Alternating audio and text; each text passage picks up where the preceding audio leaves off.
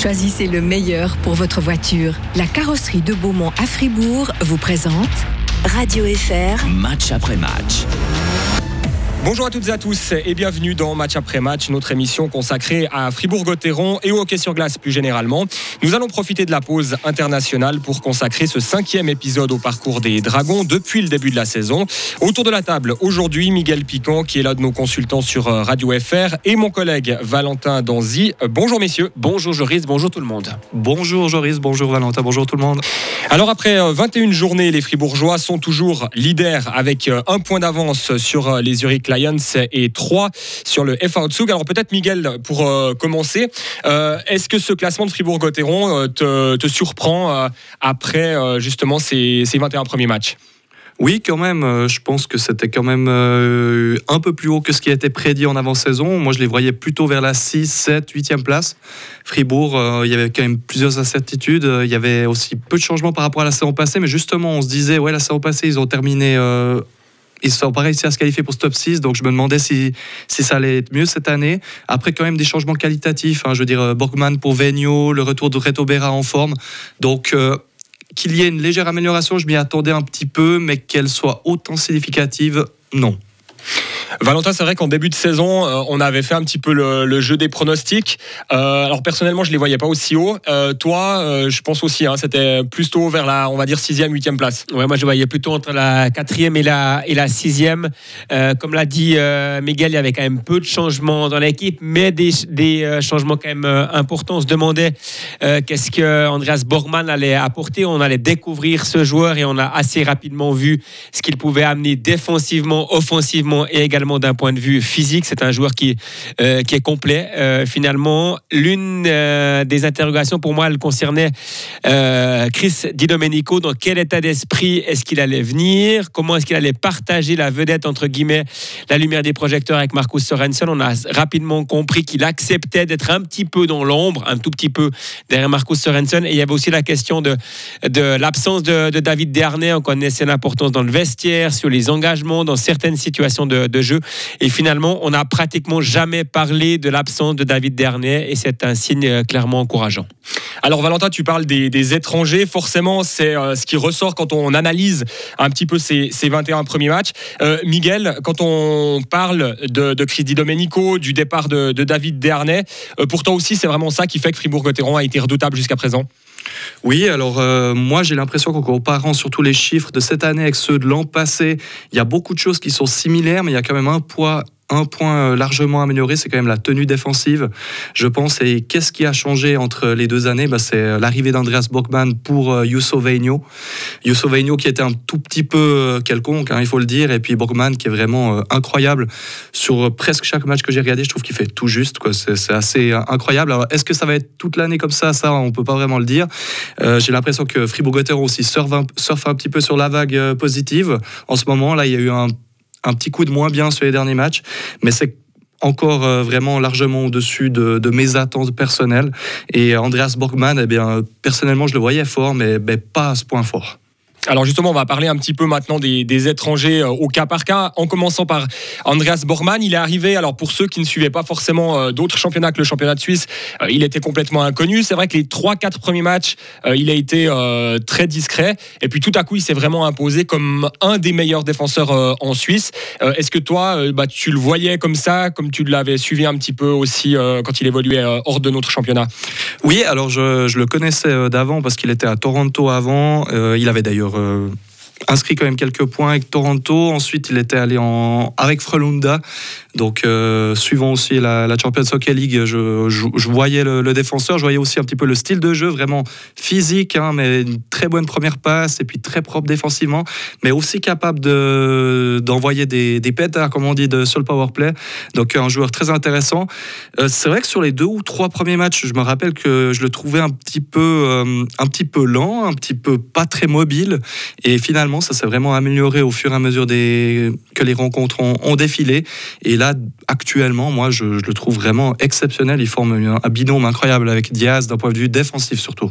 Alors c'est vrai que sur la glace, c'est un joueur euh, qui est extrêmement important, mais euh, nous qui les côtoyons quand même euh, assez souvent aussi au niveau des, entraînements, on voit que c'est aussi un leader et c'est ce qui fait aussi une grosse différence cette année par rapport à Youssou Vaino l'année passée qui était, bah, comme disait Miguel, un petit peu lambda. Oui, exactement. On voit qu'il a du caractère sur la glace, mais également à côté de, la glace. Il a de, il a de l'expérience, il a vécu et c'est quelqu'un qui est incroyablement constant. C'est pas un match extraordinaire et puis derrière, on ne le voit pas où il fait alors euh, beaucoup d'erreurs. Honnêtement, euh, si on regarde les 21 matchs, je sais pas si on arrive à, trouver un but où euh, Andreas Borgman est, fautif sur la situation, même s'il apporte en plus beaucoup offensivement. Donc il prend certains risques, mais malgré tout, il assure défensivement.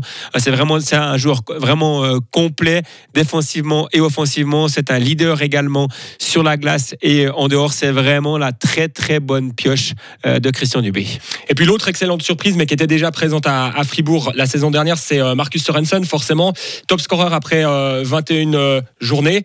on va pas dire que c'est une surprise parce que l'année passée, on se rappelle qu'il avait été blessé en fin de préparation. Il avait eu quand même sa saison qui était en partie tronquée, mais là, depuis le début de la saison, il est, il est impressionnant. On va vraiment croiser les doigts et tout ce qu'on peut pour espérer que Marcus Sorensen ne se blesse pas. La saison dernière, la blessure de Sorensen, elle est arrivée finalement au pire des moments. Ça l'avait complètement coupé dans son élan et quand il était revenu, il y avait énormément d'attentes sur lui. Il avait répondu sur certains matchs aux attentes. Là, on, le sent vraiment complètement lancé euh, pour la suite de la saison. Et honnêtement, quand Marcus Sorensen joue à ce niveau, euh, il joue presque sur une autre planète. Il survole le, championnat, on le voit patiner. Euh, il a un coup de patte incroyable. Il a, il a des mains absolument extraordinaires. Il a le coup d'œil. Il a cette grinta d'un joueur étranger. Il a vraiment plusieurs euh, atouts euh, dans sa manche. C'est vraiment un joueur majeur du, du championnat. Il est deuxième meilleur pointeur du, du championnat à l'heure actuelle, derrière euh, Calvin Turkov du côté de, de, Lugano. Croisons vraiment les doigts pour que Marcus Sorensen ne se blesse pas, parce que Fribourg-Gotteron, avec ou sans Marcus Sorensen à ce niveau, c'est pas du tout la même équipe. Miguel, par rapport à Sorensen, justement, est-ce que tu le vois continuer en pleine bourre comme ça durant toute la saison? Parce que finalement, là où on l'attend le plus, ce sera en playoff. Ouais, alors exactement. Alors moi, j'ai un avis euh, parfois euh, un peu différent de, certains euh, collègues. Sur Sorensen, je le trouve absolument incroyable. Hein. Là, il, est, il met 3 buts tous les 4 matchs.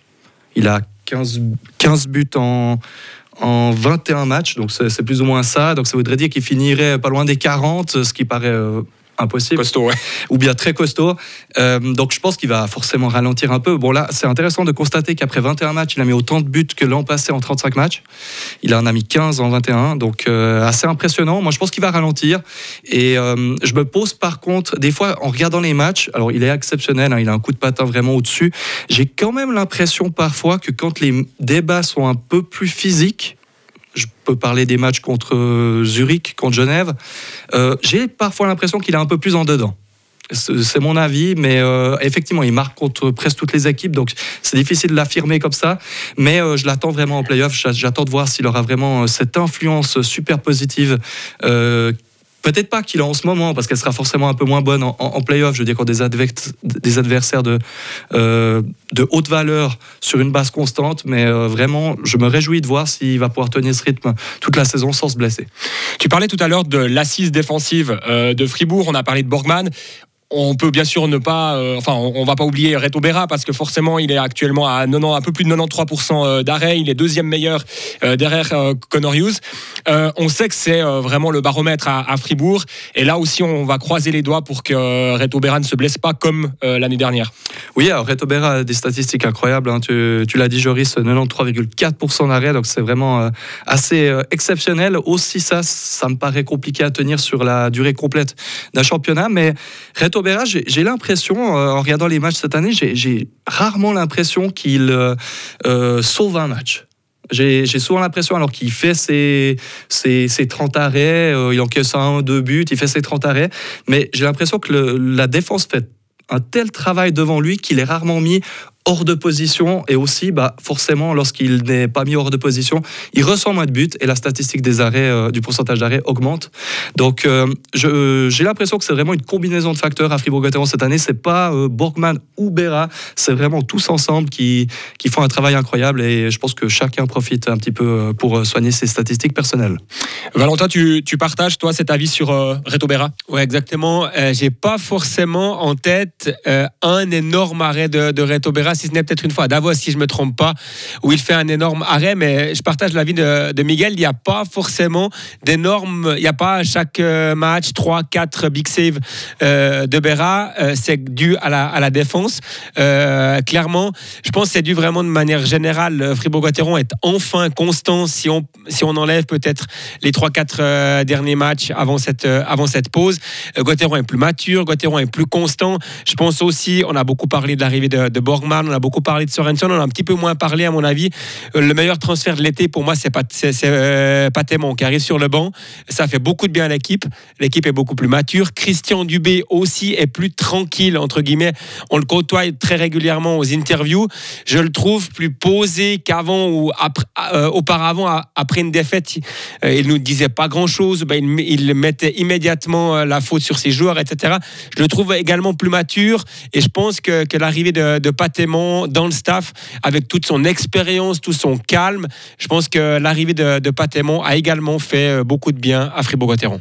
Alors on va parler de tout ce qui va bien à, Fribourg. Euh, c'est forcément euh, la majeure partie des cas puisque Fribourg est, leader. Mais malgré tout, depuis le début de la saison, il y a sans doute certains points qui, qui nous dérangent un petit peu. Valentin, toi qui as aussi suivi plusieurs matchs de, de, cette équipe, est-ce qu'il y a des points sur lesquels peut-être un petit peu plus sceptique. Alors au niveau des, joueurs euh, en tant que tel, on pourrait parler de, Kylian Motet qui est un petit peu en, dedans, hein, qui, a, qui, été sorti du power play, qui a été mis 13e attaquant. C'est quand même pas évident pour lui, hein, après avoir été au, euh, championnat du monde, aux Jeux olympiques, et il méritait d'ailleurs ses, ses, sélections à ce moment-là. Ça ne doit pas être évident du tout pour lui. Ça va un peu mieux pour Kylian Motet. C'est pas encore ça, mais on, on le voit sur la glace, il donne tout et il est capable. Si tout d'un coup il retrouve la confiance, il va de nouveau faire une saison intéressante. Moi, ce qui au niveau des, des euh, pas des flops, mais des, des, points négatifs ou des points améliorés, pour moi, c'est la profondeur de banc euh, de Fribourg-Gotteron. Gotteron a été épargné par les blessures. Il y a eu un petit moment André Bikoff. Il y a eu un moment un peu plus long Dave Souter.